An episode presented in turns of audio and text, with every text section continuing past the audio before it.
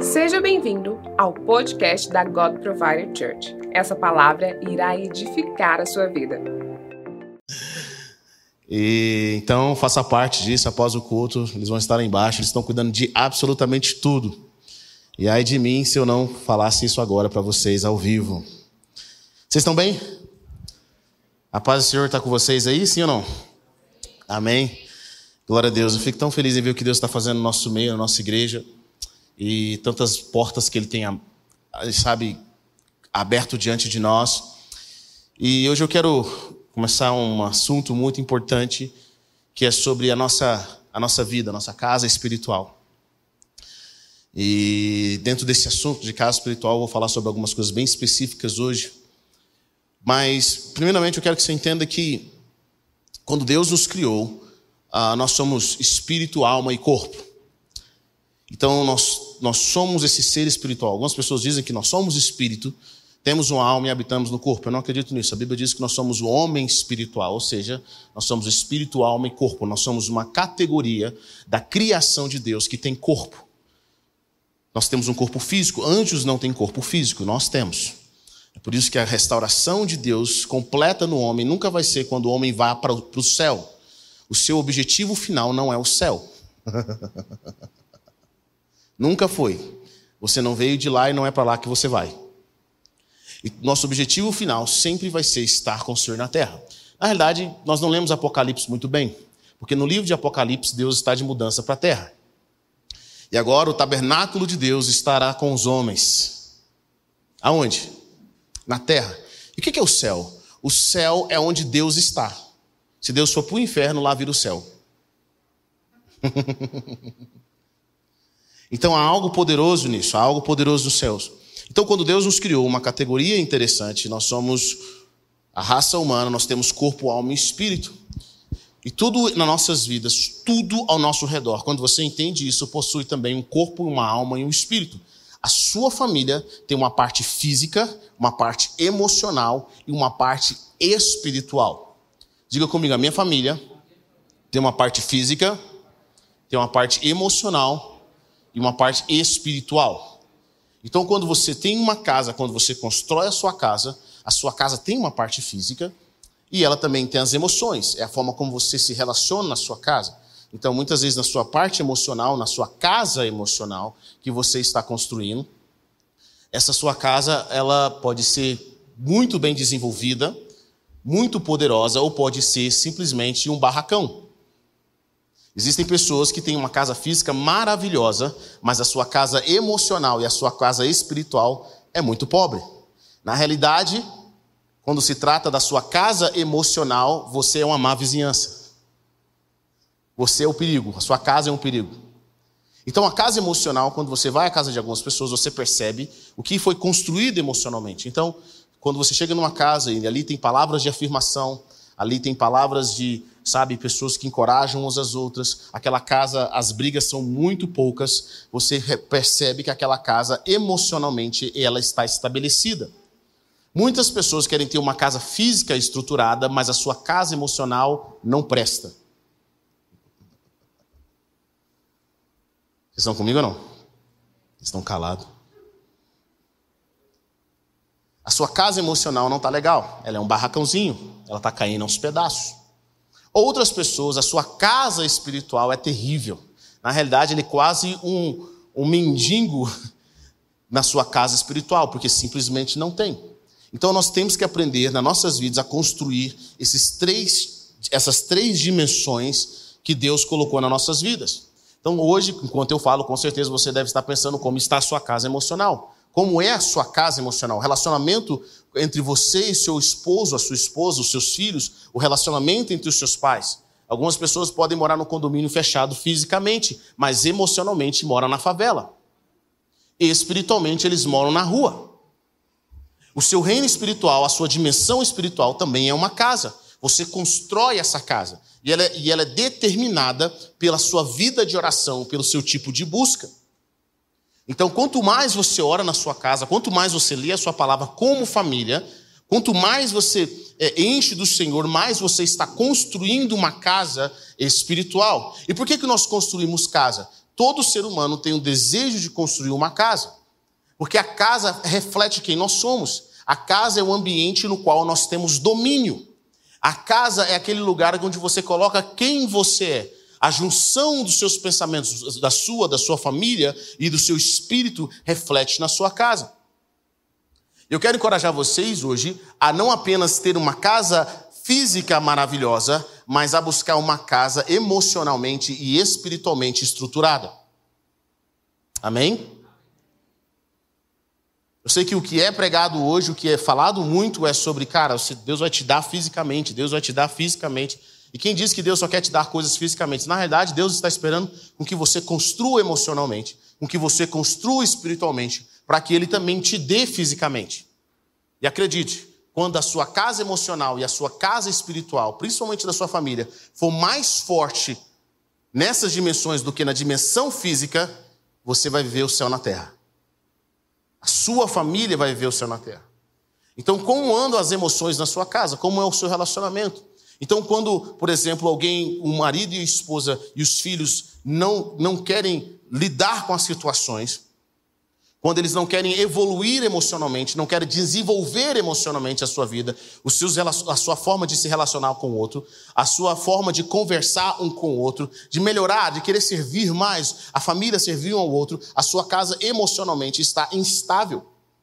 Então, eu creio que o que o Senhor quer fazer em nós, Ele quer fortalecer o nosso homem interior, a nossa, a nossa casa interior. Espiritualmente é a mesma coisa o, o, o, clima de oração da sua casa, o clima de louvor e adoração na sua casa, está determinando quão forte é a sua casa. Quando você estrutura a sua casa espiritualmente, preste atenção nisso, você impede com que certas atividades espirituais malignas tenham acesso à sua casa. Quando você estrutura a sua casa emocionalmente, você impede com que certas atividades malignas na área das emoções destruam a sua casa.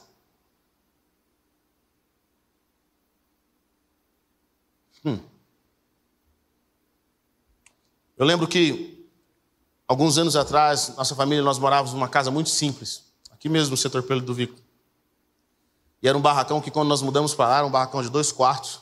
Eu lembro que eu tinha nove anos de idade, sete na realidade, eu não queria mudar para aquele lugar. Aquele lugar que eu vi, eu falei, pai, aqui não, misericórdia. E lá nós não tínhamos muro, era uma cerca. Eu lembro até hoje a primeira vez que nós mudamos para esse lugar. E essa casa era uma casa de chão batido aquele chão batido de cimento vermelho, não sei o que é aquilo, cera. Era a casa rachada, tinha uma rachadura de, de cima a baixo. E você pensava, qualquer hora essa casa cai.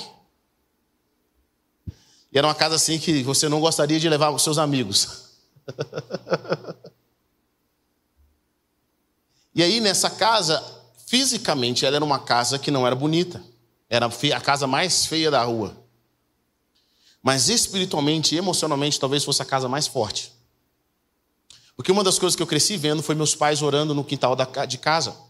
E olha, do lado da nossa casa, nossa vizinhança era muito boa. Do lado direito da nossa casa era o traficante da região que morava. Do lado esquerdo era uma casa de recuperação de meninos de rua. E nós vivíamos nessa casa. Eu lembro que quando eu era pequeno, uma vez eu estava saindo, a gente, o único muro que tinha era o muro da frente. Do lado era cerca e atrás era cerca. Eu lembro que um dia eu estava saindo para ir para a rua jogar bola com os meninos e um cara olha, sai assim do muro e olha no portão e eu vejo um cara. Eu achei que fosse um bêbado. E quando eu tô, continuei subindo, quando eu olhei, o cara aponta uma metralhadora para mim e pergunta onde está fulano de tal. Eu falei, fulano de tal não mora aqui não, mora aqui do lado. Esse era o ambiente, da nossa, esse era o ambiente lá da rua. E aí, mas na nossa casa nós sempre oramos, e pouco a pouco nós fomos construindo fisicamente. Primeiro fomos fazendo um muro, fizemos os muros da nossa casa. Depois nós fomos cimentando algumas partes. Depois de anos de luta, de reforma e reforma, Deus nos deu uma nova casa no mesmo lote. Deus não nos tirou do lugar onde nós estávamos, Deus nos deu uma nova casa, uma casa com certeza bem melhor. Mas a nossa casa, antes de crescer fisicamente, ela já estava sendo estruturada emocionalmente e espiritualmente. Então, na nossa casa, nós não tínhamos guerra espiritual a grandes níveis, porque existiam paredes espirituais. Você sabia que no reino espiritual você também pode construir paredes? Você pode construir teto para sua casa? No reino emocional, você constrói paredes das, das emoções para os seus filhos, para o seu marido, para a sua esposa, criando uma atmosfera. E por que nós gostamos de casa? Porque casa é um ambiente no qual nós não ficamos vulneráveis. Nós não dormimos na rua, porque na rua qualquer bicho que passa pode passar em cima da gente. Mas na casa nós temos um certo controle, nós temos um certo limite. É assim que funciona. Então Deus quer que nós construamos essa casa. Ele quer que nós construamos essa casa nessas três dimensões. E hoje, querido, você tem uma das maiores oportunidades do mundo. Porque hoje existe conhecimento disponível. Eu sempre penso, cara, que alegria é viver nessa época do mundo, por mais desafiadora que ela seja. Porque essa época é uma época onde as informações estão sendo liberadas para nós de graça. Nós temos informação, nós, hoje você é ignorante só se você quiser. Porque a oportunidade que nós temos, quem aqui é mais antigo sabe a dificuldade que era para ter um livro. A dificuldade que era para ter o conhecimento. Hoje, qualquer assunto, você vai à internet, você pega referências, você faz a sua própria, sua própria pesquisa e você aprende. Então, não tem desculpa para nós não desenvolvermos emocionalmente. Eu lembro que, eu lembro isso que eu não sou tão antigo assim, mas eu lembro que, querido, para você ouvir uma pregação boa, você tinha que comprar o DVD no final do culto. Alguém lembra disso? Quem é mais tempo de quem sabe o que eu estou falando, não é? Para você ouvir uma música boa de alguém, você tinha que. O CD internacional, então, era coisa fora do comum. Eram rios de dinheiro. Hoje nós temos uma oportunidade sem igual. Ainda a gente fala, ah, não quero, não gosto. A gente tem um poder de escolha. Então você só não desenvolve a sua casa emocional espiritualmente falando se você não quiser. Porque hoje nós temos uma grande oportunidade para isso. E a pergunta que eu faço para a gente começar é como que anda a sua casa emocional? Como que anda a sua família? Se eu chegar na sua casa, eu vou encontrar uma mansão emocional ou eu vou encontrar uma favela, uma casa de favela. Se eu chegar na sua casa, espiritualmente falando, eu vou encontrar uma mansão espiritual no qual você sente a presença de Deus, ou eu vou encontrar um lugar, um barracão. Eu lembro que nessa casa simples que nós tínhamos, era uma casa muito quente. E muitas pessoas eram libertas nessa casa. Pessoas iam para lá, eram libertas. Muitos milagres aconteciam nessa casa. Eu lembro que a gente fazia vigília, não sei como é que meu pai conseguia colocar 40 pessoas dentro daquela casa, num lugar tão pequeno. Mas a gente fazia vigília e, e eu, pequeno, eu vi pessoas tendo, tendo, sendo curadas, pessoas tendo dente de ouro restaurado.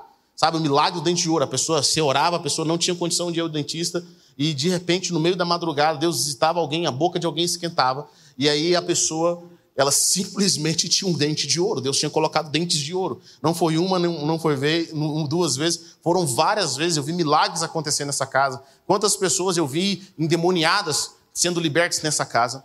Quantas vezes, eu, é, é, engraçado, eu lembro que tinha uma pessoa, é, é, é, pessoas riquíssimas, pessoas que chegavam na época de motorista lá em casa, pessoas que moravam em mansões já naquela época. Eu lembro que a, a é, minha mãe ganhava, ganhava bolsa da Louis, da Louis Vuitton. E, gente, a gente nem sabia o que, que era Louis Vuitton. Sabe, sabe o negócio? Tá que você está no negócio, não, isso aqui deve ser qualquer coisa. Né? Louis Vuitton, era bolsa original, as pessoas davam. Essas pessoas chegavam na nossa casa e elas ficavam seis horas deitadas no sofá. E que tipo de sofá que era? Era um sofá que foi dado, que era reformado de geração em geração. Você conhece essa, conhece essa história? As pessoas ficavam seis horas deitadas e falavam, pastor, não quero ir embora daqui, é uma paz muito grande. Por quê? Porque a atmosfera de oração, a casa espiritual tinha sido construída. Querido, deixa eu falar uma coisa, eu não sei em quanto tempo Deus vai te abençoar para ter uma casa física maravilhosa, mas a sua casa espiritual você não precisa de dinheiro, você precisa de ação. Está comigo ou não? Construa sua casa espiritual em oração, leitura bíblica, músicas do céu. Esse ambiente cura. Sua casa espiritual é um ambiente de, de milagres. É um ambiente onde Deus faz, um ambiente de medo. Tem pessoas que preferem estar fora de casa do que dentro de casa. Isso fala muito do, da sua casa espiritual. Porque uma casa espiritual sadia, saudável, você quer estar lá. É a presença. E quando você aprende a construir a sua casa, querido, eu acredito que a nossa casa espiritual fica mais ungida do que muita igreja que nós vamos por aí. começam a acontecer milagres, começam a acontecer sinais. Esse é um dos motivos por qual nós oramos aqui continuamente na igreja. Por quê? Porque a atmosfera espiritual não se constrói com palavras. A atmosfera espiritual constrói com oração, com jejum, com, com, com, com leitura da palavra constante. Você vai construindo na sua casa ambientes de milagre. Tem um ambiente de um pastor amigo meu, que é engraçado isso, porque emocionalmente ele, ele é instável. ele, pessoalmente. Mas emocionalmente a casa dele até que é ok. Mas espiritualmente a casa dele é muito forte. A casa dele é muito forte. Pessoas são curadas, é um ambiente profético. Quando você dorme nessa casa, você sente o céu se abrindo durante a noite. Tem casas que você vai dormir e espiritualmente você só tem pesadelo. Por quê? Porque eles não construíram a sua casa espiritual. E quando você recebe Jesus como Senhor e Salvador, agora você tem uma responsabilidade de construir. E sabe, às vezes o que você está enfrentando emocionalmente é porque a sua parte espiritual não está bem estabelecida. Então é por isso que você tem muito medo, muita falta de fé. O que é o medo? O medo é a fé na coisa errada. Então você acredita que o ruim vai acontecer mais do que aquilo que Deus quer fazer. Então eu quero encorajar você no seu ambiente espiritual, na sua casa, a, a desenvolver uma atmosfera de fé, uma, a proteger a sua casa. Primeiro, na sua casa você não ouve qualquer coisa. Você não aceita qualquer coisa. Sabe, na sua casa física você não deixa entrar qualquer bicho, você não deixa as portas abertas. E nós deixamos as portas abertas emocionalmente e espiritualmente falando. É por isso que muitos de nós temos sofrido derrota muito, muito forte. Bom, essa é a minha introdução. Eu vou falar mais sobre isso nas próximas palavras. Mas algo bem interessante que eu acredito que é importante para nós termos hoje nas nossas vidas é sobre é sobre para nós construirmos algo sólido, nós temos que aprender a vencer as tentações.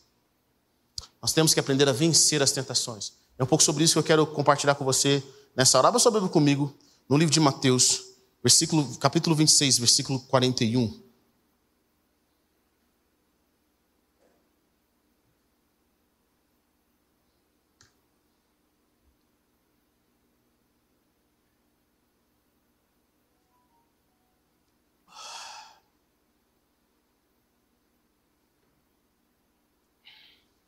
Quantos acharam de amém? Jesus diz o seguinte: olha, olha o contexto disso daqui. Jesus está prestes a ir à cruz do Calvário, é a última noite dele com os discípulos. E ele está no Getsemane. E Jesus fala: rapaz, em poucas horas eu estou indo embora. Então eu vou orar. E Jesus chama os discípulos para irem com ele. E ele deixa os discípulos num canto, chama só os três. Pedro, Tiago e João para ir com ele. Ele deixa os discípulos um pouquinho afastados e vai orar. E, vai, e fala para os discípulos: Olha, eu estou muito angustiado a ponto de morrer mesmo. O negócio está feio. Emocionalmente, eu estou, ó. Se eu continuar com essas emoções aqui, eu vou morrer sem ter passado pela cruz. Eu imagino o peso que Jesus estava. Imagina a angústia que Jesus estava. Já passou uma angústia muito forte? Sabe, você, você acha que está você está quase morrendo mesmo. Eu fico imaginando o que Jesus tinha passado. E aí Jesus vai orar e ele fala: Pai, se possível, passa de mim esse cálice. Bom, é interessante nós entendemos isso. Jesus veio morrer na cruz do Calvário por causa da missão e do amor que ele tinha pelo Pai. Mas Jesus não queria morrer. Jesus não falou assim, rapaz, hoje é um dia bom para morrer na cruz? Mal posso esperar para tomar uma chicotada. Jesus não queria, ele não queria morrer. É por isso que as suas orações no final ele fala assim: Pai, se possível, passa de meu cálice. Mas se não tiver jeito, que seja feita a tua vontade. E aí ele volta, ele tinha pedido que os discípulos ajudassem ele, e ele volta e ele encontra os discípulos dormindo. Eu fico imaginando, eu gosto, de, eu gosto de ver o contexto das coisas, sabe? Porque eles acabaram de ter uma ceia. Eles tiveram uma ceia com Jesus, cantaram um hino, e de repente eles vão para um monte, a atmosfera de presença de Deus muda para agora uma atmosfera de angústia. Que ele, depois que você está com a barriga cheia, e um clima pesado à noite, o que, que te dá? Sono. Jesus chama eles para orar, Jesus está angustiado, sabia que ia acontecer, não tinha contado tudo para eles, assim, eles não estavam prontos para receber a palavra. E falou: Olha, fica aqui e orem comigo. Os discípulos, pode deixar, tranquilo. Vou orar forte agora. E quando Jesus volta, eles estão lá orando. E Jesus fala algo bem claro, bem claro para eles. Jesus chega e fala para eles assim: Olha, vigie e orem, vigiai e orai, para que não entreis em tentação. O espírito, na verdade, está pronto, mas a carne está fraca.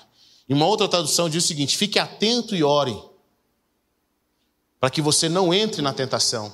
Porque o espírito está pronto, mas a sua carne é fraca. A carne é fraca. Amém? Curva sua cabeça, vamos orar nessa noite. Pai, eu quero pedir que a mão do Senhor venha trazer revelação nesse lugar.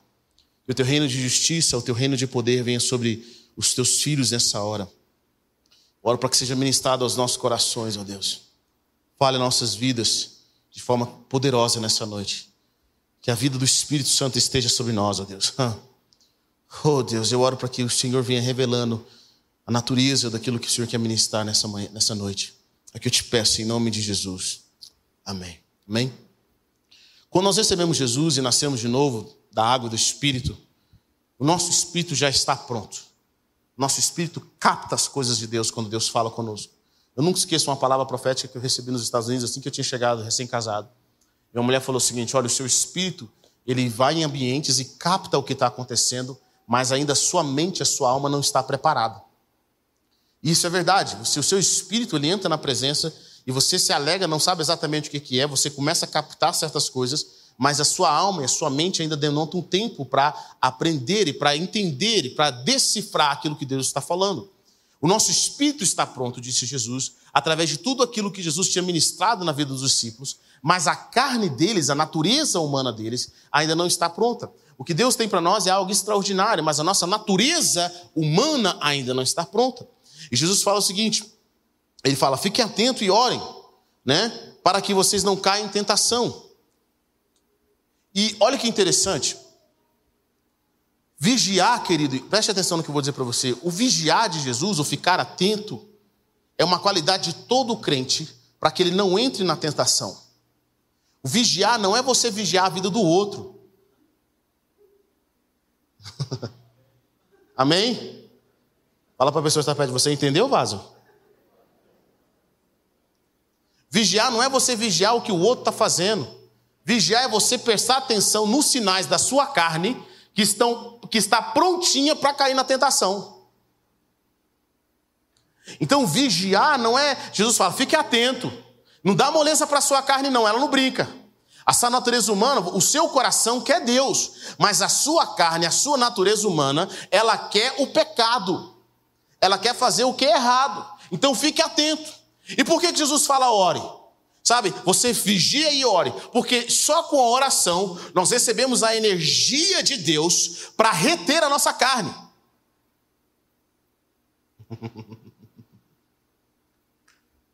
Você tem que estar no óleo, você tem que estar na presença, para que a sua carne não vá além.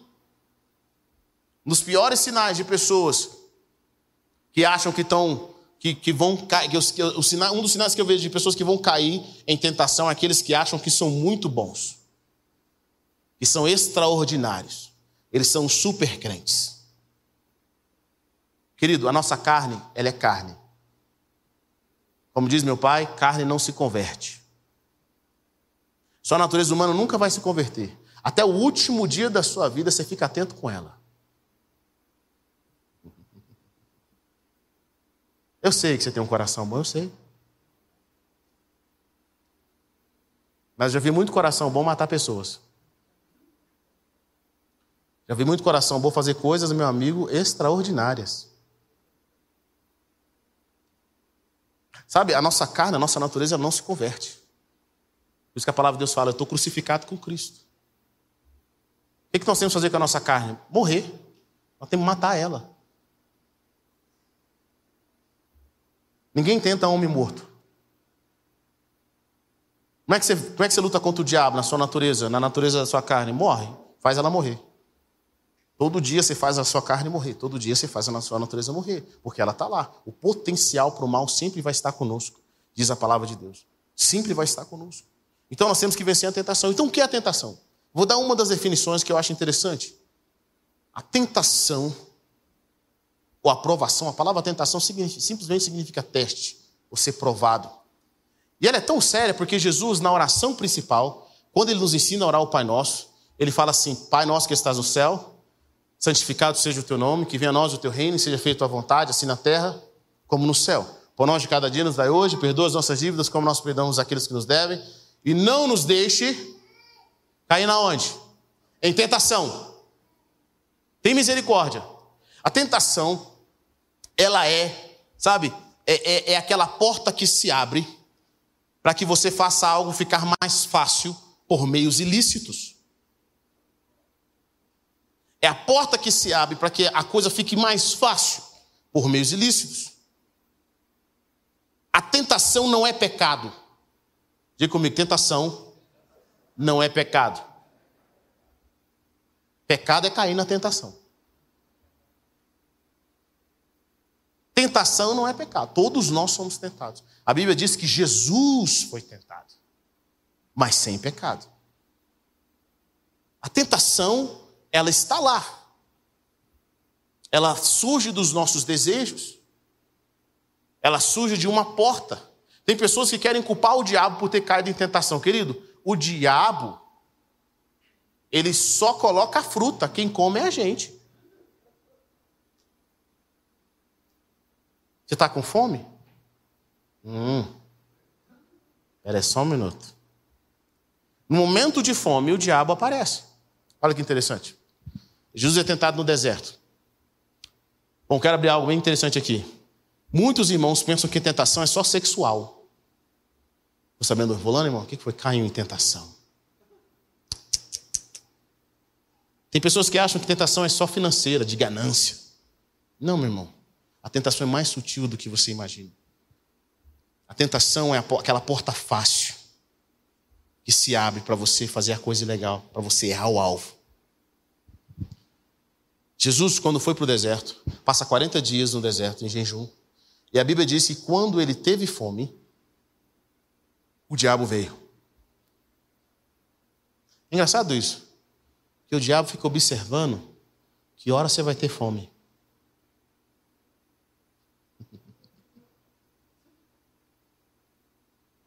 Quando é que você é tentado no seu casamento? Quando está maravilhoso? Quando não, seu casamento não está muito bem. Quando é que você é tentado a ser avarento? Quando você tem para dar e emprestar? Muitas vezes não. Está comigo ou não? A tentação ela vem em momentos oportunos. E o diabo chega para tentar Jesus, e o diabo não chega para Jesus e fala assim: Ó oh, Jesus, Estou trazendo umas bailarinas aí no deserto.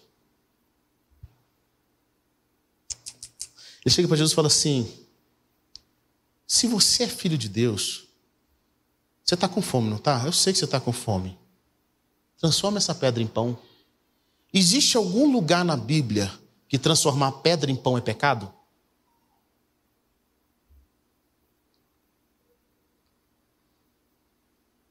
Décimo primeiro mandamento. Deus dá para Moisés no monte: Não transformará a pedra em pão. Existe algum lugar? Então por que, que se Jesus cedesse, ele estaria pecando? Porque a tentação nunca foi transformar a pedra em pão. A tentação está se você é filho de Deus. Antes de ir para o deserto, Jesus tinha acabado de ser batizado. E uma pomba desce do céu e fala: Este é o meu filho amado, em quem me compraste. E o diabo veio depois e vai falar assim: Se você é filho, faz isso. O problema da tentação aqui é identidade. Mas Deus não falou, prova. Mostra para todo mundo. Mostra que você não é qualquer um, você é filho de Deus. É uma tentação de identidade. Se Jesus uhum, quisesse mostrar para o diabo que ele é filho, ele tinha pecado. Você entende a sutileza? Está comigo ou não? Ué, mas você não é homem de Deus, irmão? Por que você não expulsa esse demônio aí? Deus falou para você expulsar ele? Você tem paz para fazer isso? Você não é homem de Deus, irmão? Mostra lá para o pessoal que Deus está contigo. Vai fechar a empresa? Você não é homem de Deus? Por que você está passando por essa luta? Por que, que as pessoas não dão moral para você? Você não é homem de Deus? Eu acho que alguém aqui já foi tentado com isso também. Toda vez que você tem que fazer algo para provar para alguém, se ouvir aquela voz assim, rapaz, o pessoal não sabe quem você é. Vai lá, mostra para eles. Sabe que voz é essa? A mesma voz do deserto. E o pior de tudo é que Jesus tinha o poder para transformar a pedra em pão. Às vezes o diabo vai testar você, sabendo o poder que você tem para fazer. Você vai lá e faz, demonstra, mostra que você está acontecendo, você quer mostrar para sua família, você tem uma identidade, quer mostrar que venceu, mas mal sabe que quem está te manipulando, quem está manipulando as suas emoções é o próprio inimigo. Segundo teste, Jesus fala assim, ô diabo, primeiro teste, Jesus fala assim, não é só de pão que vive o homem não, mano. Mas de toda palavra que sai da boca de Deus. Cara, eu lembro que quando eu li isso pela primeira vez, sendo adolescente, eu achava isso o máximo. Eu falei, hum, toma, capeta. Olha o que Jesus está respondendo. E eu acho interessante que Jesus está, mesmo Jesus com fome, tendo o poder de transformar a pedra em pão. Hum, olha que interessante. Ele submeteu a sua necessidade para que Deus autorizasse ele a comer. Esse é o tipo de obediência e submissão que Jesus tinha. Segundo teste, o diabo leva ele para um lugar alto. Falou: ó, se diz a palavra aos teus anjos, pula daqui, aos teus anjos, ele dará a ordem para que você não tropece em nada. Jesus fala assim, mas também está dito: não tentarás o Senhor teu Deus. Quero abrir algo bem aqui interessante para você, querido. Preste atenção. Jesus rebate o diabo com a palavra. Diga comigo, com a palavra. Quero que você entenda algo. O diabo sabe de Bíblia. E muitas vezes ele vai usar a Bíblia fora do contexto para fazer você pecar.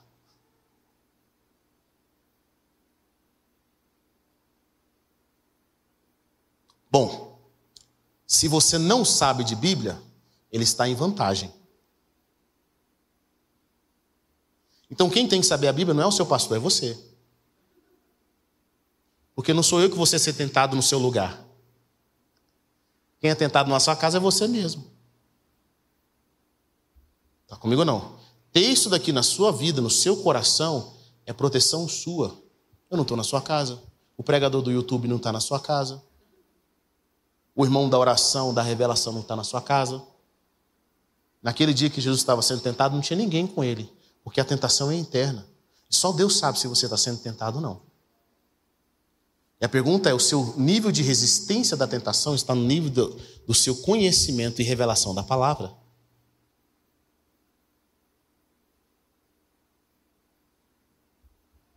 O diabo chega para Jesus e fala: Jesus, você não caiu nenhuma das duas. Deixa eu falar uma coisa para você. Eu estou aqui, eu vou te mostrar. A palavra de Deus fala aqui num relance. Ele chega e mostra para Jesus todos os reinos do mundo. Fala assim: Olha, eu sei o que você veio fazer aqui. Eu sei o que você quer, Jesus. Eu sei que você veio para ser o rei do mundo. Eu entendo. Você veio para ser o rei de todos os reinos. É o que você quer e é para isso que você veio. Mas deixa eu falar para você. Eu sou o dono deles. Foi dado a mim. E eu quero dar para você, se você apenas, por um pequeno, um gesto simples, uma coisa não vai te custar um dinheiro, se você prostrar e me adorar. E Jesus fala assim com a palavra: Vai embora, Satanás. Está escrito: Só o Senhor adorará. Olha que interessante aqui. Se Jesus tivesse cedido à tentação do diabo, ele tinha evitado a cruz. E talvez ele teria recebido os reinos. Mas no final das contas, quem mandaria é o diabo. Porque essa é a tentação. A tentação é o caminho fácil que abre legalidade para o diabo trabalhar na sua vida junto com você. Ela é o caminho fácil. Era só uma douradinha, ninguém nem ia ver. Jesus poderia ter se tornado famoso naquele momento, sem ter passado pela cruz, sem ter passado pela perseguição, sem ter passado pela rejeição. E quantas pessoas que estão aqui hoje, que se o diabo oferecesse para ele um caminho mais fácil, ele diria: rapaz, eu vou dar uma adorada aqui. Porque Deus é misericordioso. A graça de Deus está sobre a minha vida. Só vou dar uma adorada, depois eu peço perdão e dei o um golpe no diabo. É ou não é? Olha como é que eu sou esperto.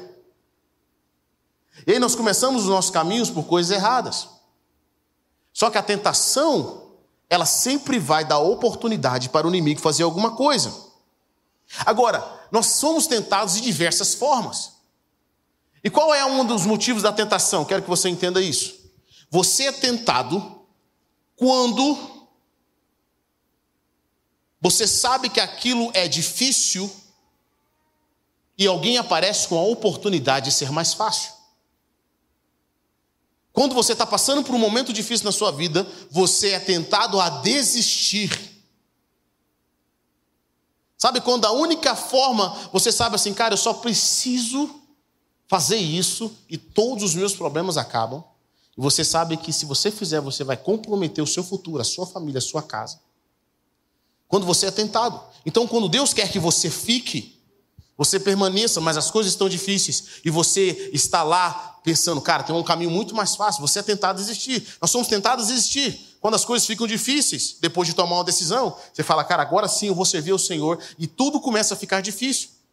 E se eu te dissesse que eu conheço pessoas que se converteram, receberam o evangelho de Jesus e perderam tudo que tinha. Se eu falar para você que está lutando, cara, estou convertendo aqui, Deus tem uma promessa para mim, agora eu quero me dedicar ao Senhor. Eu falo, eu vou falar uma coisa tem gente que converteu, virou crente mesmo, as empresas dele fecharam tudo.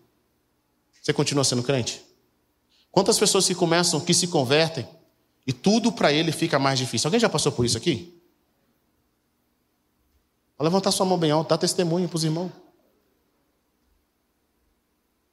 Conheci uma pessoa que ele tinha riquezas, ele era dono de posto. E aí ele se converteu. Depois que ele se converteu, os irmãos oraram com ele. Mas tudo que ele tinha foi perdido. Ele perdeu, ele perdeu o posto, ele perdeu a empresa. E aí os irmãos fizeram campanha, mas não adiantou. Sabe quando a gente faz a campanha e não adianta? Aí depois a gente foi conversar com ele, falei, e aí, irmão, como é que você está? Ele falou, pastor, estou bem demais, cara. Por quê, irmão, pastor? Aquele meu posto era um rolo. Eu diluía lá a gasolina, o álcool. Tinha que comprar fiscal. Estou em paz. Eu estou sem dinheiro, mas eu estou em paz. Porque Deus não vai construir coisas na nossa vida na injustiça. Se você se converteu e, tudo que você construiu era errado, vou te, deixa eu falar uma coisa para você. Deus vai tirar. Olha que coisa boa. O pastor não te fala isso, né? Na campanha da oração forte do profeta de Deus que não resolveu nada, ele não te fala, estou te falando, estou te ajudando. E quando você se converte e a sua família te manda para fora de casa? Meu pai recebeu Jesus, ele vinha de uma família que era completamente contra os cristãos. Qual foi o primeiro presente que meu pai recebe quando recebe Jesus? Meu avô fala: você podia ter sido qualquer coisa nessa vida, menos crente. Você não vai morar aqui, não, vai embora, vaza. Vamos aqui, se eu falar assim: olha, você vai receber Jesus, e eles vão te mandar embora de casa. Você vai receber Jesus e algumas coisas que você vai colocar a mão vai, vai se perder. Você vai receber Jesus vai começar uma crise no seu casamento. Uhum. Qual a nossa tentação nesse momento? Falar, rapaz, eu acho que eu estou sendo fanático. A gente também tem que ter sabedoria. Eu não quero perder as coisas. Toda vez que você começa a tomar uma decisão, eu vejo pessoas que elas começam a orar. Quando elas começam a orar, elas decidem para ir para a igreja. Quantas pessoas conversam comigo? Hebe, eu estava pronto para ir para a igreja. Mas o telefonema tocou, bateram na porta da minha casa. Aconteceu isso com você ou não? Pronto para afirmar. Estava pronto para fazer isso. Meu filho foi para o hospital essa semana. Aconteceu isso com não sei o quê. Aconteceu isso daquilo. Deu um problema aqui, deu um problema. Todas essas lutas começam a vir ao mesmo tempo. E aí, tudo isso é um teste para você firmar ou não aquilo que Deus colocou na sua vida. Se você vai manter aquela decisão. Toda vez que você tem uma decisão em Cristo, que você tem uma decisão o seu propósito, muitas vezes um tempo difícil vem. Pessoas perdem o que tinham. Elas começam a orar, mas sofrem luta de todos os lados. Mas tudo isso é no começo, querido. Porque se você vencer, você vai começar a ver os frutos de justiça na sua vida. Deus está estruturando a sua casa. Você fez uma mudança, Deus falou: Ó, eu creio que é de Deus. Eu creio que é de Deus que vai acontecer. e é engraçado, porque eu lembro que quando eu, quando eu mudei para os Estados Unidos, o Lucas contou isso aqui semana passada um pouco. Eu e minha esposa, eu dou graças a Deus, querido, a melhor coisa que tem é casar com a mulher de Deus. Mulheres, sejam de Deus. Porque um homem passando luta e a mulher enchendo o saco não é de Deus. Minha esposa sempre com muita alegria, sem dinheiro, mas muita alegria, porque a vida é assim, às vezes você não vai ter dinheiro, mas alegria, né? Ajuda. E nós fomos falar, eu fico pensando, não sei quem que era mais doido. Será eu que casei com ela e ela foi comigo para os Estados Unidos ela casou comigo sem saber, porque a gente casou. E a única coisa que eu tinha programado era a lua de mel. O resto, Deus ia fazer alguma coisa. A gente ia para um lugar, ia para o outro. Nós casamos, ficamos dois meses na casa de uma pessoa. Depois fomos mandados embora da casa dessa pessoa. E aí, assim que eu arrumei o meu lugar, o Lucas chegou. E é bom assim quando a gente passa por algumas lutas que Deus manda os irmãos. Fica a pessoa que está perto de você, irmão, se eu estiver passando luta, não, não hesita em passar lá em casa, não. Para dar um encorajamento. Eu lembro que eu estava triste, o Lucas não contou isso, ele quis guardar minha vida semana passada, mas eu estava triste. Sabe quando você estava fazendo a cabeça assim? E aí a pergunta que às vezes o diabo fala assim, rapaz, você está fazendo o que aqui? Agora que a sua igreja mudou para o templo novo, agora que vocês vão prosperar, está fazendo o que aqui na América? Eu lembro que um profeta entregou uma palavra profética para mim e falou assim: Olha, muitas pessoas não entendem por que, que eu te trouxe aqui, para ver uma vida simples. Porque onde você está, você tem uma vida de rei, você é filho do rei.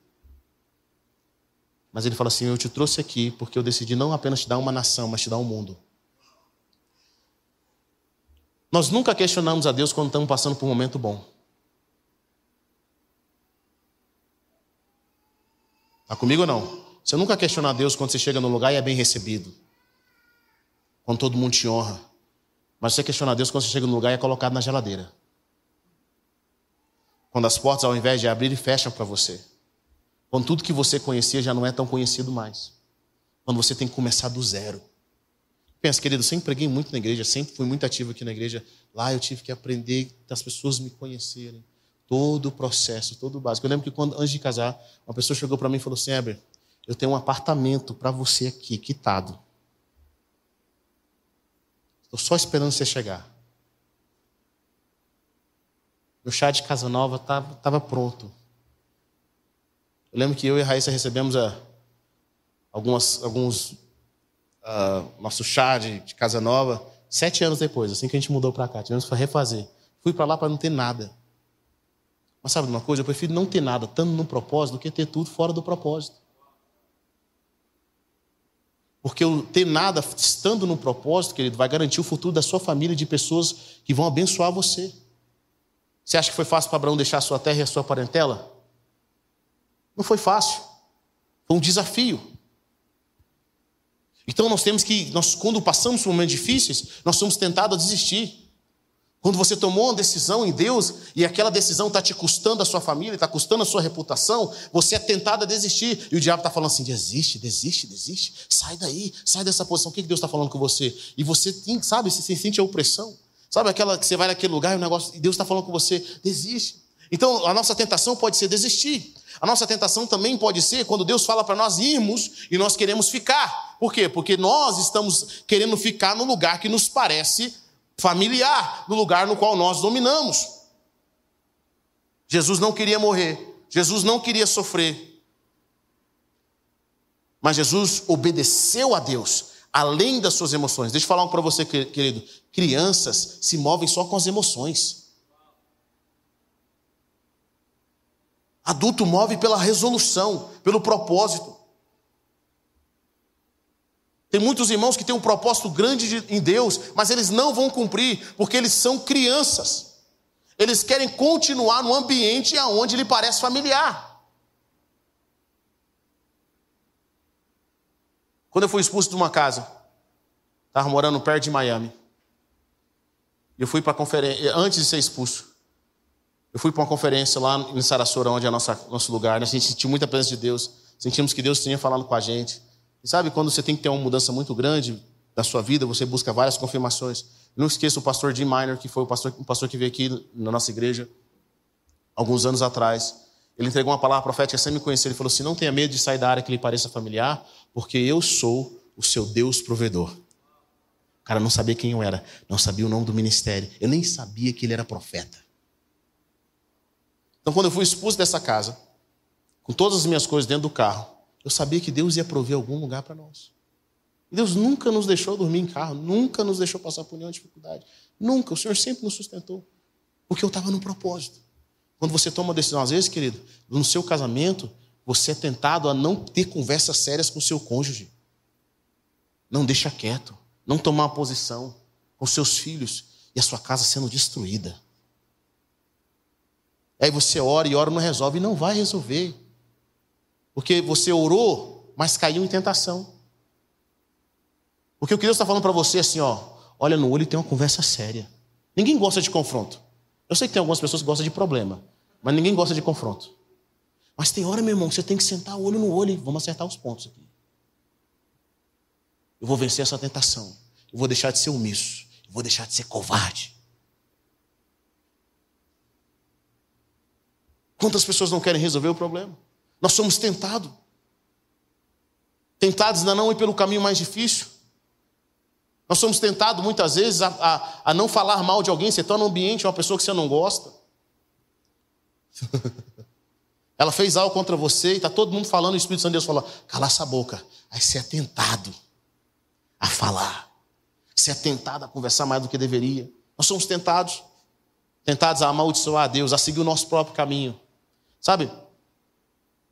É muito comum ver pessoas que elas estão seguindo um caminho na igreja e quando dá errado para elas as coisas, ela fala assim, ó, já que Deus não me guardou, eu vou seguir o meu próprio caminho.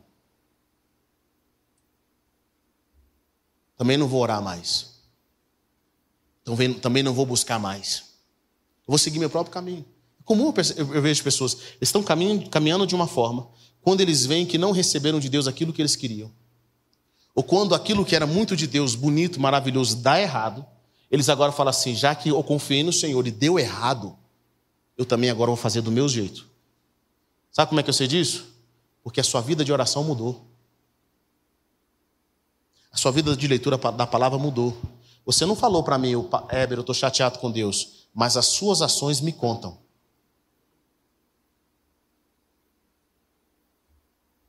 As suas ações me contam.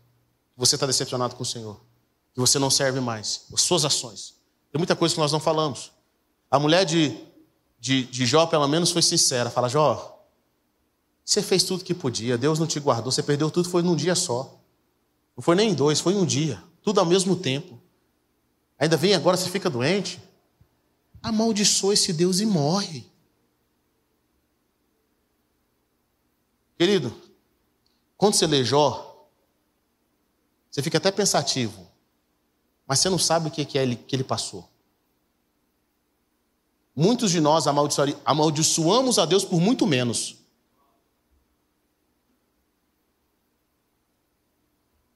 Quebrei a perna, vou amaldiçoar a Deus. Perdi uma empresa, vou amaldiçoar a Deus. Isso que você nem era fiel.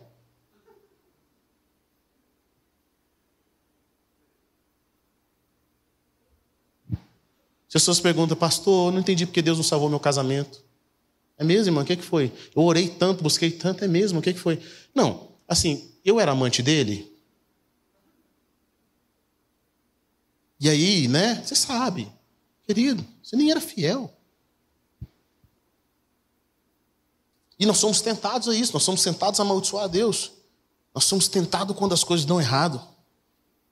Contei para vocês que o ano passado nos Estados Unidos foi um dos momentos mais difíceis da minha vida, onde tudo que podia dar errado deu errado. Minha casa estava caindo aos pedaços, a gente ia perder a casa, pra, a gente teve que viajar de última hora. O Ethan veio aqui, pregou, deixei ele terça-feira no aeroporto, na quinta-feira eu estava lá chegando. Para variar, quando eu cheguei lá, passando todas as dificuldades, a gente ainda pega coronavírus. e quando não estava o suficiente, a gente ficando na casa de outras pessoas que não podia nem ficar na nossa casa, a gente está indo embora de Sarasota para Orlando, para quem não sabe, são duas horas.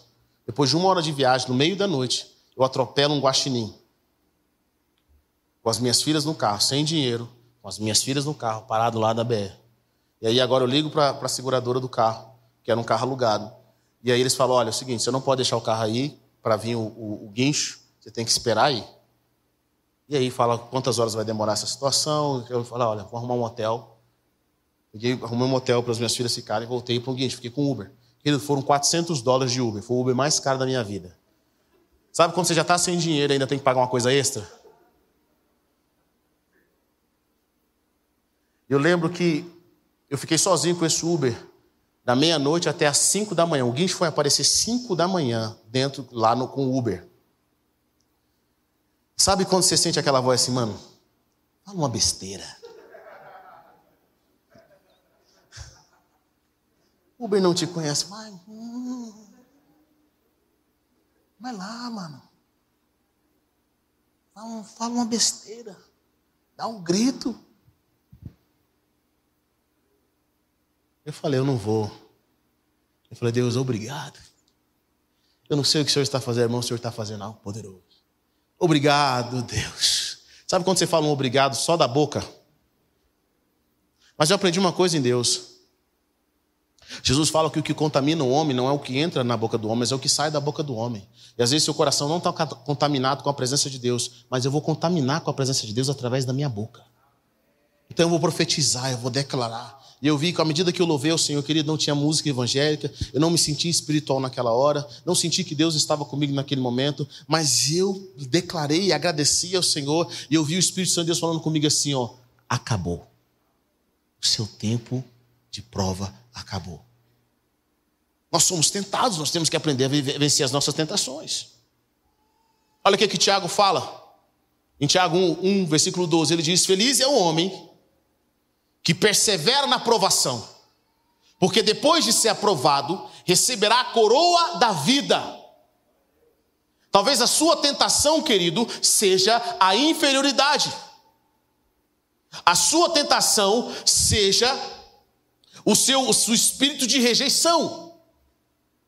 E é engraçado, deixa eu falar uma coisa para você: curar a sua rejeição vai colocar pessoas que te rejeitam. É permitir que pessoas que te rejeitem estejam do seu lado. Deus, para curar o seu temperamento, Ele vai pedir, vai permitir pessoas do seu lado que te puxem. Para saber se você está morto mesmo. Nós somos, temos que ser aprovados. Querido, todos nós, olha, sabe, muitas vezes nós achamos que nós somos muito importantes. Estava conversando isso com a Afonso essa semana. Nós achamos que somos muito importantes. Querido, nós não somos muito importantes, me desculpe. Quando você entender isso, você vai descobrir que a vida das pessoas corre sem você. Você não é tão importante assim. Desculpa, é triste dizer isso, mas você não é tão importante. Primeiro que você não venceu muita coisa para ser importante. Se você não venceu dentro da sua casa, da sua família, você é importante aonde? Para ser importante, para ser relevante, você tem que aprender a vencer coisas. E essas coisas têm que ser vencidas dentro de nós. Você, tem que aprender, você vai ter que aprender, você quer fluir na vida? Você vai ter que aprender a vencer a mente de pobreza. Você vai ter que vencer a sua ganância. Você vai ter que vencer o seu orgulho. Você vai ter que vencer a sua rejeição. Você vai ter que aprender a vencer essas coisas. É uma aprovação na sua vida. Você vê que o diabo tenta sempre trabalhar com Jesus na rejeição. Você já percebeu que a Bíblia não cita muito José? Eu fico imaginando, talvez José recebeu uma palavra de Deus para receber Jesus. Bom, primeiro, José não tinha planejado Jesus. Jesus era o, mais, o filho mais velho de José, teoricamente. José manteve o segredo, mas isso não garantia que, que José amou Jesus. Que José tinha um coração por Jesus. E Jesus precisava de uma aprovação. Jesus buscou a aprovação, o diabo sempre tentava Jesus na questão da identidade. E Tiago fala para nós: persevere na aprovação, porque depois de ser aprovado, receberá a coroa da vida, que Deus prometeu aos que o amam. Versículo 13. Olha o que a palavra de Deus fala: quando alguém for tentado, jamais deverá dizer, estou sendo tentado por Deus. Pois Deus não pode ser tentado pelo mal e ninguém tenta. Hum. Cada um, porém, é tentado pelo próprio mau desejo, sendo por este arrastado e seduzido. Então, esse desejo, tendo concebido, dá à luz o pecado, e o pecado, após ter consumado, gera a morte. Olha que interessante. Deus não tenta ninguém. E nesse versículo aqui, diz que a tentação é o nosso mau desejo. Você sabia que a tentação e o pecado podem nos ajudar de alguma forma? Que isso, Heber? Está encorajando a gente a pecar? Não. Estou encorajando a você olhar o seu passado e ver onde você está sendo tentado. Por exemplo, a tentação que você sofre fala mais de você do que das circunstâncias. E na experiência como pastor, eu aprendi que o pecado nem sempre é o pecado. O problema nem sempre é o problema.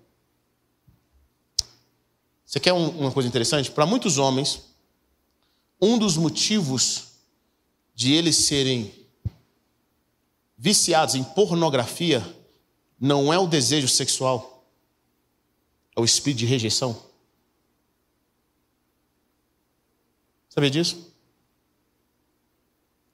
Se você prestar atenção em momentos em que a sua tentação ela está mais aflorada, você vai perceber que existem algumas condições para que aquela tentação cresça.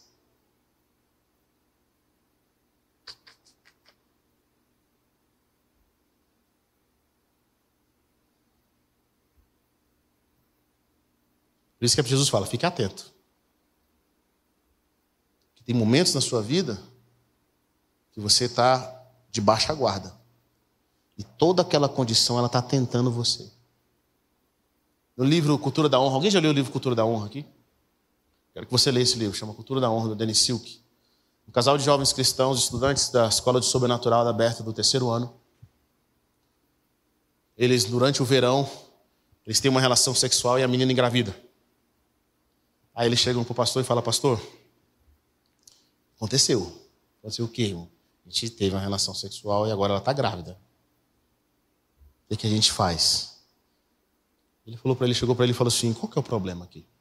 Não, ela está grávida. Ele falou assim: esse não é o problema. Qual que é o problema aqui? Não, o problema é que a gente teve relação sexual no casamento. Não, esse não é o problema. Qual que é o problema? Esse pastor foi perguntando, ela falou assim, não, ela quis, ela, eu não queria fazer, ela quis fazer, e ela falou, é, o que quis mesmo. Ele falou, mas qual que é o problema? Por que, que você não conseguiu dizer não para ela? Nas perguntas e nas perguntas, ele falou assim, eu não pude dizer não a ela porque eu tinha medo de ficar sozinho. Então a raiz do pecado sexual dele nunca foi o sexo. Está comigo ou não? Muitos de nós abaixamos uma guarda em uma área das nossas vidas por causa de raiz de pecados, de raízes da nossa vida que nós não temos ideia. Quantas pessoas vão pelo mau caminho só porque tem medo de ficar sozinho? Quantas pessoas desenvolvem um espírito de ganância porque o medo deles é ser pobre?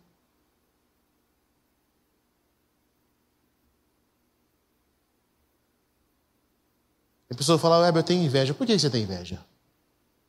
Qual que é o seu problema com a inveja? Tem muita inveja. É feio inveja? É. Qual que é o seu problema? O que você tem inveja? E você vai estudar a vida da pessoa, se ela for honesta com ela mesma, vai descobrir que a inveja é só um fruto de uma raiz.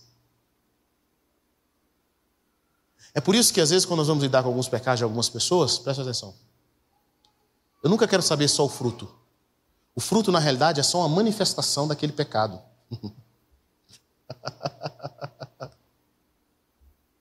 A raiz é mais profunda. Tem pessoas que. Eu conversei umas vezes com pessoas que, que caíram em adultério e eu falei assim: cara, seu problema não é só sexual. Não, foi, eu caí adultério. Não, seu problema não é. Seu problema é orgulho. Eu falei, mas por que orgulho? Porque no momento em que você estava sendo tentado e te perguntaram se você estava sendo tentado, você disse que não estava. Se você tivesse lidado com isso lá atrás, você ia descobrir que se você só tivesse se humilhado naquele momento, a sua vida tinha sido curada. Deixa eu falar uns segredos aqui para uma vida cristã vitoriosa, querido. É melhor confessar tentação do que pecado, tá? E todos nós somos tentados. Nós somos tentados. Quando Deus dá uma palavra que vai fazer algo na nossa vida, e é engraçado, parece que Deus dá a palavra, tudo. Parece que quando Deus fala assim, eu vou te abençoar, é o momento em que você entra em crise financeira em tudo na sua vida. Deus ama dar a palavra para a gente, sabe? Antes das coisas acontecerem. Quando você é novo, você fica muito feliz com a profecia de bênção. Quando você vai ficando mais velho de crente, você já fica preocupado com a profecia de bênção. Porque você fala assim, Deus falou, oh, vou abençoar você ricamente. Você fala, onde está a latada? Qual o processo que Deus vai me levar? Mas Ele vai te abençoar. Tenta não, Deus já dá uma palavra antes. Sabe de uma coisa? Deus quer levar a gente num processo. Ele quer nos mostrar o que nós temos que fazer. A gente tem que ver a raiz. Por isso que nunca, nunca faça um pecado ser light. Não, você pecou, irmão? Deus, vou perdoar. Quero que você entenda algo bem claro aqui. Você pecou, pediu perdão, está perdoado. Acabou. Pediu perdão, confessou aquele pecado, está perdoado. Mas se você quiser ser curado, você tem que descobrir a raiz. Qual é a sua raiz? De manipulação. Por quê? Qual é a raiz da manipulação? De controle. Qual é a sua raiz? Está comigo ou não? Por que você tem dificuldade de ser generoso? Você tem dificuldade de ajudar? Qual é a sua raiz? Você tem dificuldade de pedir? Qual é a raiz? Então, a tentação, ela vai te ajudar, de alguma forma, se você souber utilizar, a reconhecer os seus limites, a reconhecer o que você pode e aquilo que você não pode fazer. Bom, agora o que é interessante você entender isso? Quando você começar a perceber na sua vida que algo não está legal, você já começa se protegendo, buscando ajuda. Você já vai atrás de ajuda. Quando nós fazemos isso, querida, a nossa vida é estruturada de forma poderosa. Nós somos mais, nós alcançamos a vida de vitória em Cristo Jesus. Você está entendendo o que eu estou dizendo? Querido, não tenta ser super crente. Um dos sinais que a tentação pegou a nossa mente e que nós estamos concebendo o pecado é a sabotagem. Você sabe que não pode ligar naquele número. Aí somente fala assim, mas não vai nada não, é para evangelismo.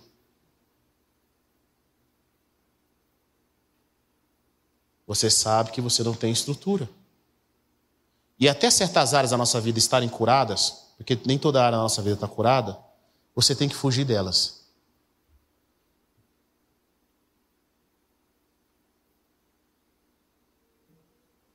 Diga pessoas está perto de você, até certas áreas da sua vida estarem curadas, você tem que fugir delas. Meu irmão, se você tem um problema de inveja, corta o Instagram. Estou te falando sério. Uma pessoa chegou para minha esposa e falou: Olha, irmã, a minha pessoa bonita. Quero confessar uma coisa. Eu tenho inveja. Eu olho no Instagram e vejo a vida das pessoas tão maravilhosa e a minha vida é uma porcaria. Eu, ela chorava de, sabe, corta, mano. Até você ser curado, até você olhar para alguém que tem algo melhor do que você e falar assim: glória a Deus por isso. Talvez a inveja pode não ser um problema para você, mas é um problema para outra pessoa.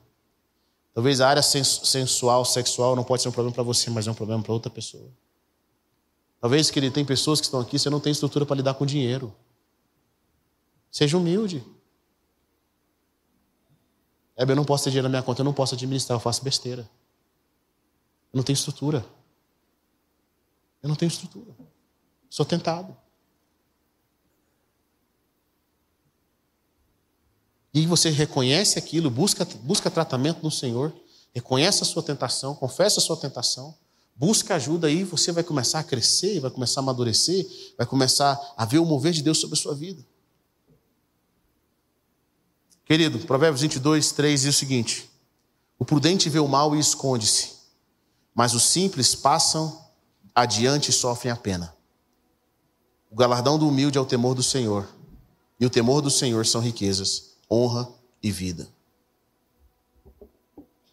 Gálatas capítulo 6, versículo 1 diz: Irmão, se alguém for surpreendido em algum pecado, vocês que são espirituais deverão restaurá-lo com mansidão. Curge-se, porém, cada um para que também não seja tentado. É importante observar isso.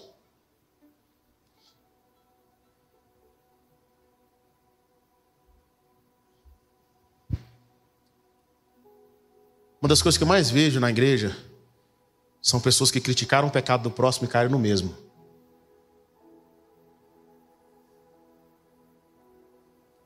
Irmão, seja quem for, nunca tenha um coração de juízo sobre a vida de alguém. Nunca.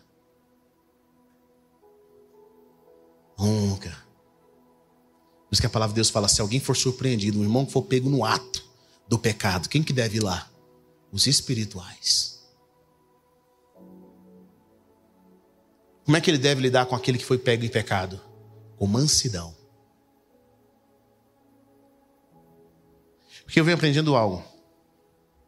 Tudo aquilo que você foca cresce. Diga comigo, tudo aquilo que eu foco cresce. Se você focar no pecado das pessoas, aquilo vai crescer dentro de você. O que é focar?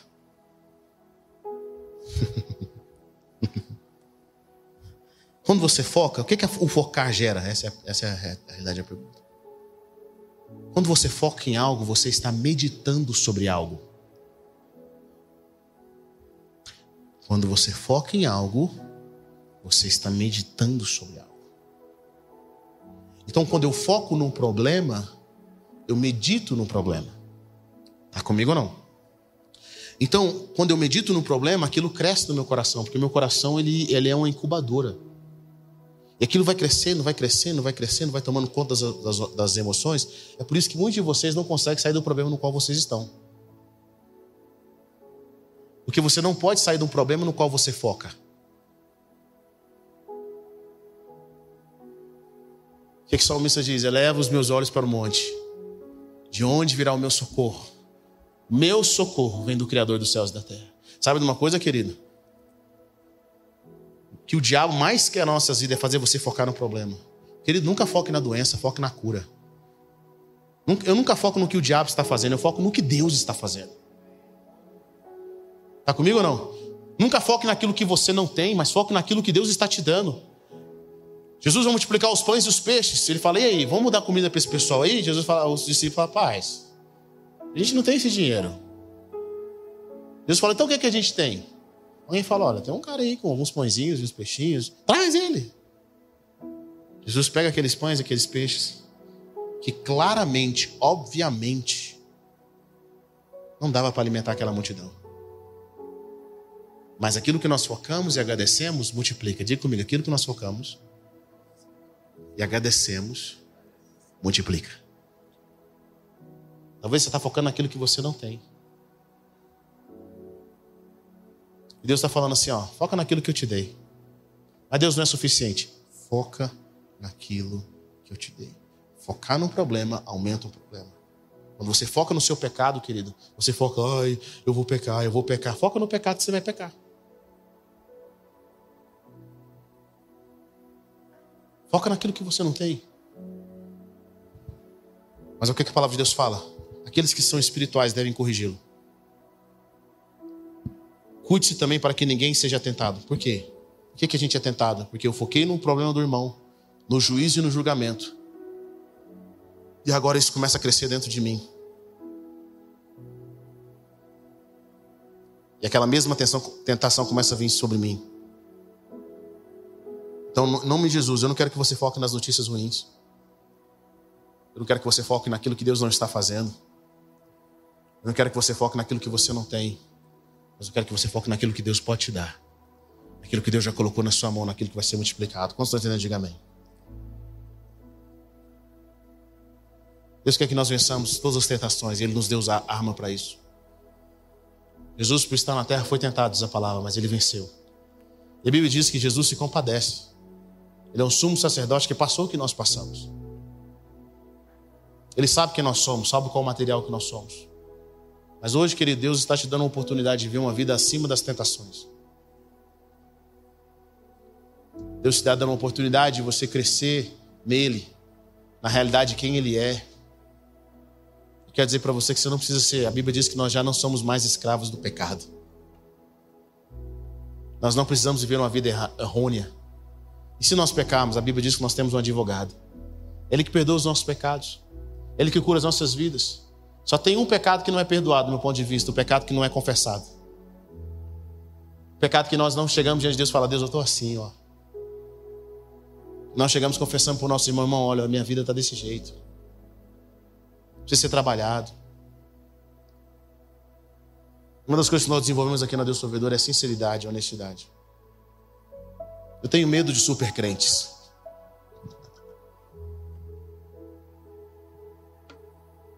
Pessoas acima do bem e do mal. Pessoas que sabem tudo. pessoas super espirituais.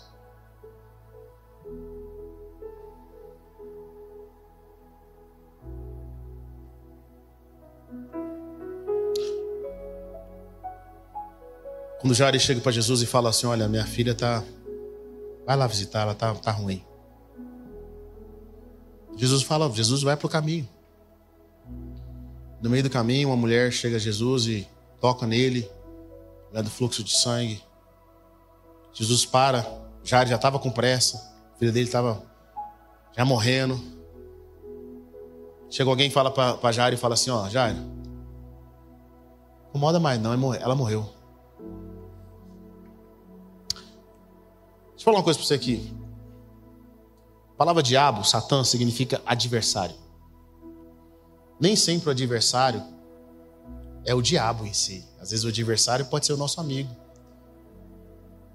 Pode ser o nosso esposo, a nossa esposa, o nosso filho. Sabia disso? Adversário é tudo aquilo que se coloca no, entre você e seu propósito. Por isso Jesus chega para Pedro e fala assim: Pedro amava Jesus, querido. Pedro não queria controlar Jesus. E Pedro fala assim: Jesus, esse negócio de morrer não está com nada, não. Jesus fala assim: para trás de mim, capeta. Talvez eu ficaria muito, sabe? Jesus, estou aqui dando um conselho no meu coração. Quantas pessoas que te amam querem te proteger? Elas falam que você quer ouvir. Elas estão sendo do diabo na sua vida.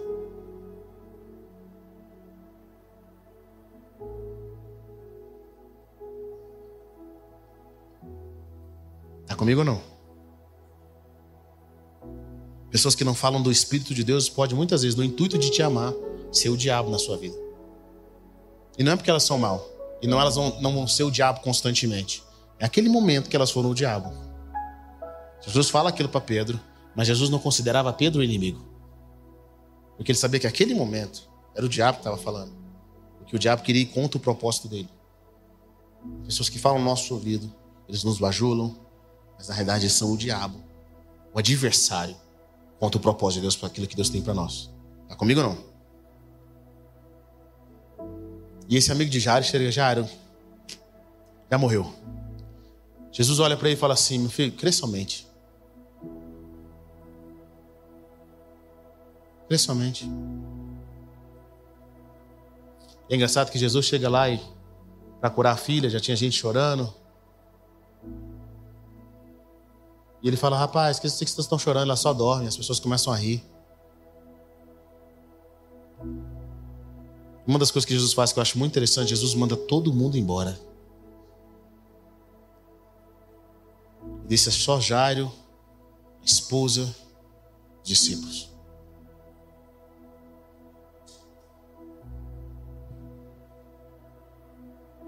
E ali o milagre acontece.